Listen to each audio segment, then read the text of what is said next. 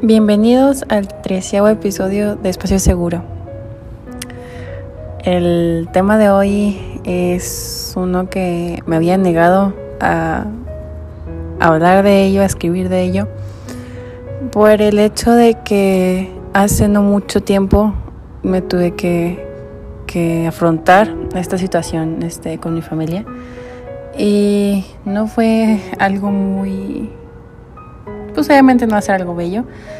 Eh, este, por obvias razones fue difícil, pero la, la, razón por la que por la que fue más difícil es el hecho de que es la última persona que, que te queda en cuanto a esa relación.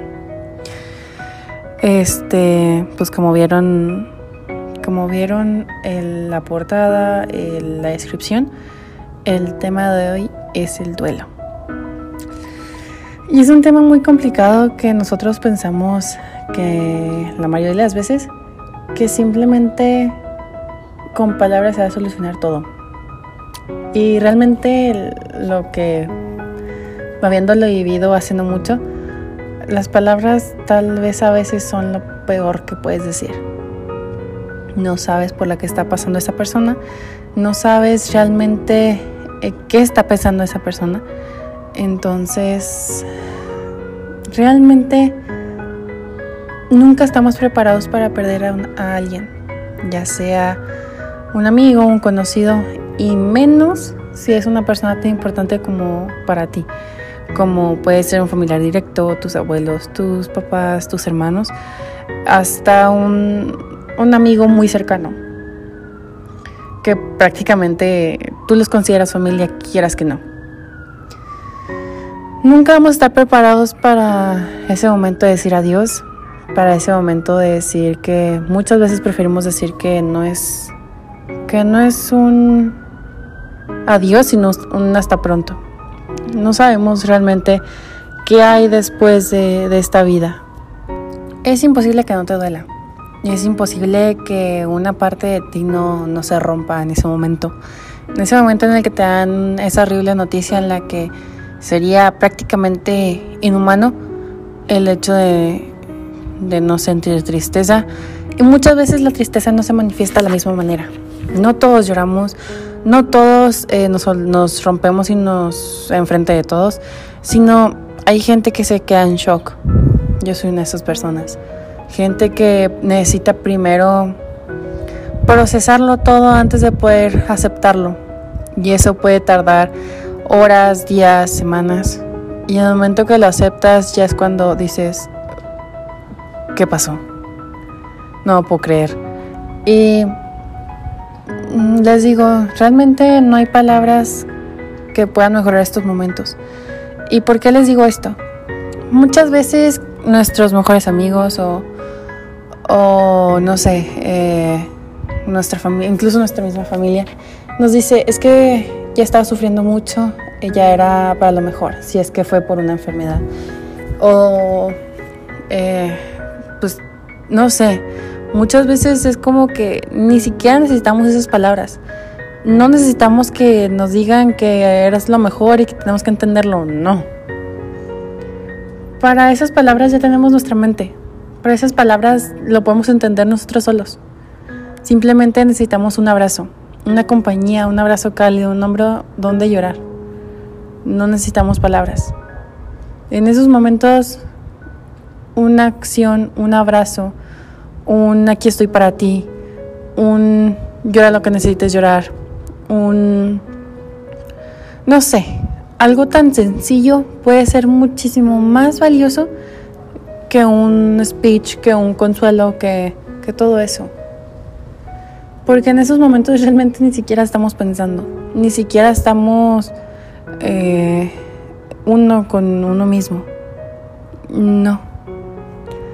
Y es muy difícil tener que muchas veces explicarlo o que sacan el tema y es como que realmente no lo quieres hablar, pero no quieres que se ponga la situación incómoda les digo, no hay, no hay palabras, simplemente las acciones hablan de más justo en ese momento. Un abrazo. Es literal lo mejor que, que pueden hacer cuando, cuando te dan una noticia así. Es prácticamente decirlo todo sin decirlo nada. Y ¿por qué es tan importante eso? ¿Por qué buscamos tanto eso? Por el simple hecho de que aligera un poquito la carga. No quiere decir que de un día para otro lo vas a olvidar, en realidad nunca lo vas a olvidar. Pero poquito a poquito lo vas a ir aceptando. El hecho de decir, bueno, no está aquí físicamente, pero va a sonar muy cheesy, lo sé, pero está en tu corazón, está en tu mente, está en tus recuerdos. Lo sigues recordando y eso es lo importante. Como en la película de Coco que literal el hecho de que los los recordaras los hacía sentirse más queridos. El hecho de que decir, ¿sabes qué? No está aquí, pero yo lo sigo recordando. Y eso es importantísimo porque les digo, es hasta por salud mental. El hecho de decir, ¿sabes qué? Ya no te puedo abrazar. Pero puedo recordar cómo me sentí mientras estábamos cocinando juntos, mientras estábamos platicando y nos contabas tus anécdotas, mientras todo. Y son esos bellos momentos en los que dices, wow, me enseñó muchísimo y ni siquiera me di cuenta. Y decir, ¿sabes qué? Conviví todo el tiempo que pude con ella, Dios me lo concedió. Pude y hice todo lo que hice y estoy orgullosa de decir, ¿sabes qué? Es mi familiar, es mi mejor amiga, es todo.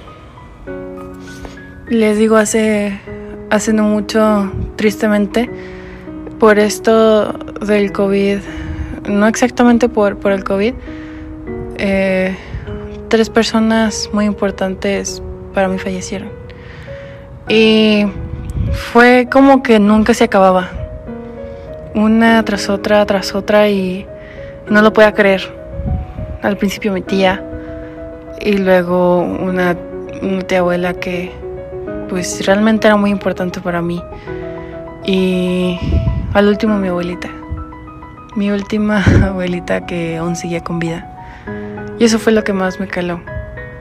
El hecho de que cada Navidad era con ella, que cada Día de las Madres era con ella, cada festividad era con ella. Incluso, pues realmente la veíamos creo que dos veces a la semana, si no es que más.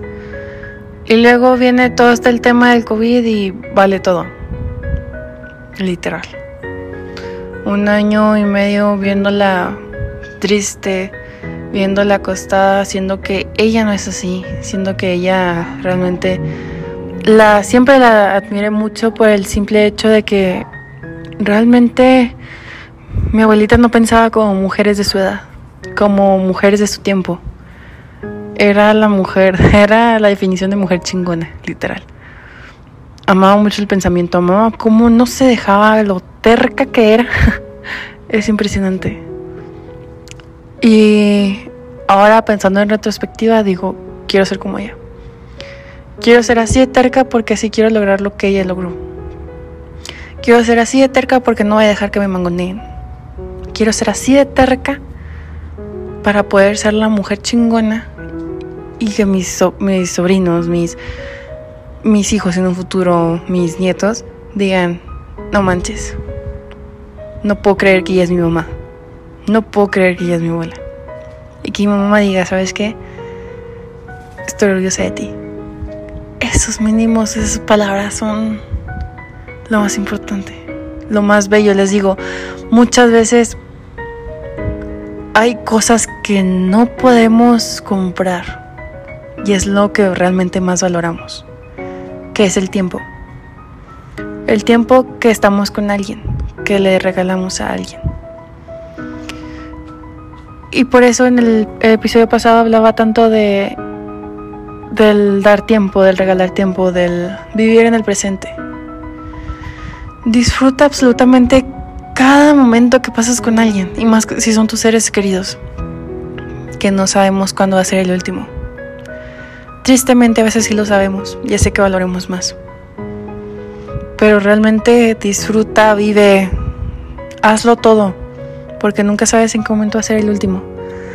Y siento que muchas veces pensamos que tenemos no sé, la vida asegurada, que no tenemos que cuidarnos, que no tenemos que hacer nada, que simplemente por el hecho de estar jóvenes aún, que vamos a vivir toda la vida.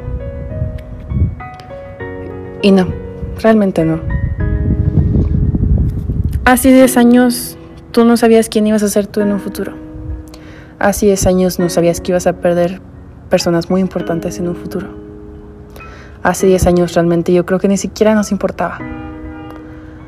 No dejes que pasen otros 10 años y siga pasando lo mismo. Que vivas pensando en el pasado, en el futuro, y no disfrutes esos momentos con tus seres queridos, con tu familia, con tus abuelos, con tus papás, con tus tíos, con tus sobrinos, con tus primos. La familia lo es todo. Y les digo, la familia no solamente es sangre. La familia es también quien está ahí para ti siempre. Quien te hace crecer, quien te dice las cosas como son y te valora como eres. Con todo y errores, que todos tenemos errores. Pero aquí les va unas cositas como tips que, que yo intenté hacer con mi mamá y funcionaron, creo que funcionaron. Y pues ella incluso me lo dijo y me pone un poquito emocional hablar de eso. Porque eh, mi abuelita era mamá de mi mamá y pues ella siempre la cuidó mucho. Desde que tengo memoria la cuida y siempre estábamos con ella y, literal les digo, desde que tengo memoria. Siempre la, procuro mucho y fue muy duro. Más por nada el hecho de decir es que no tengo que ser fuerte por mi mamá. No puedo llorar enfrente de mi mamá porque, porque simple hecho de decir, si yo lloro, ella va a llorar. Y no quiero, no quiero inculcar eso.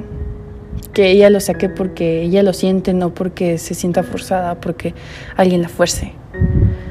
Y fue duro, sí.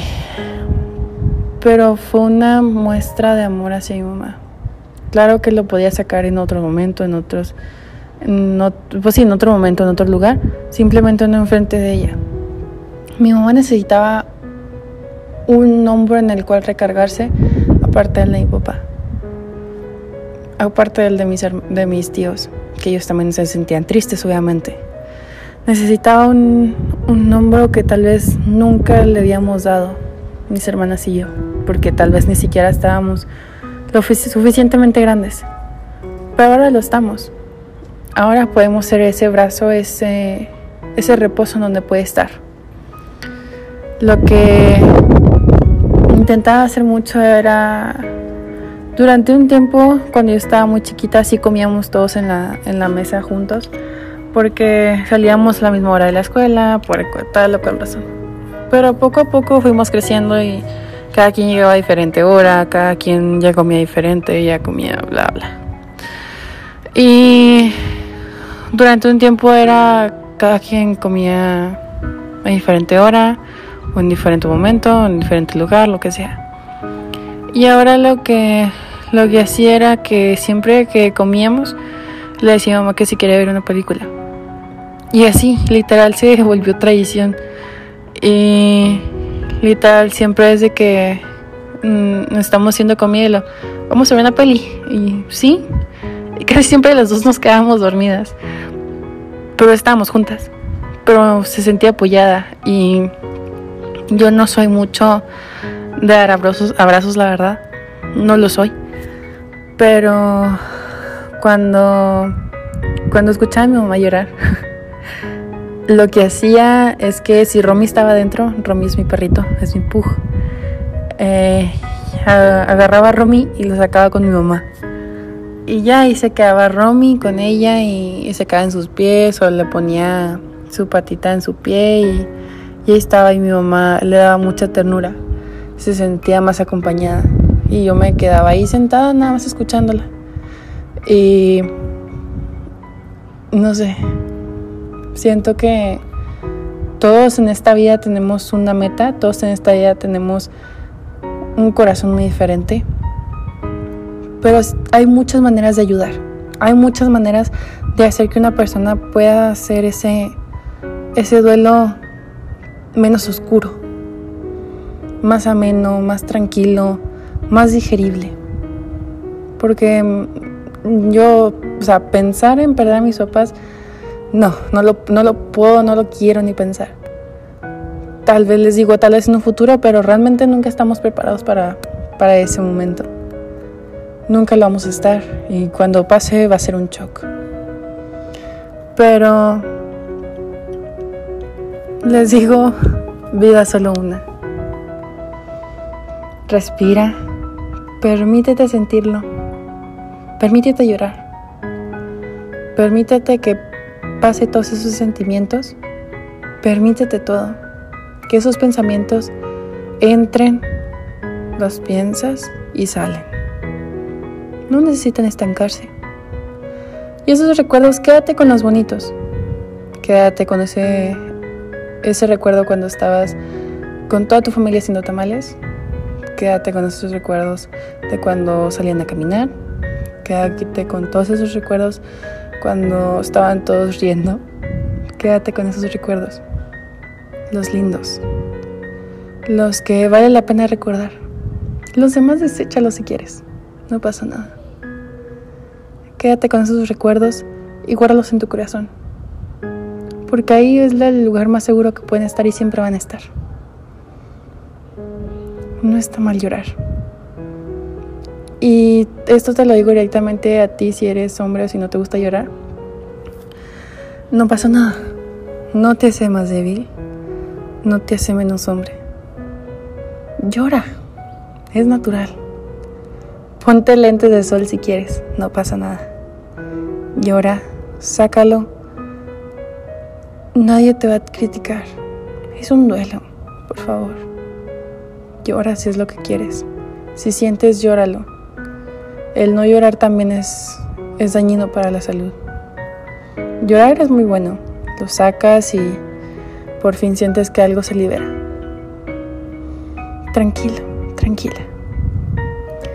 Tal vez en este momento sientes como que es muy difícil todo, que nunca se va a terminar ese dolor.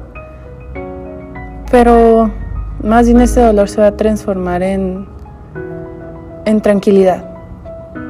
En decir, en recordar esos, esos momentos y los aceptas. Ay, aceptas que ya pasó. En fin. Espero que te haya gustado mucho este episodio el episodio número 13 y tenemos ya preparados algunos episodios más que espero que también te gusten. Sabes que me puedes encontrar en mis redes sociales como Lizurbeta1, eh, ay perdón, Lizurbeta y en Twitter como Lizurbeta1.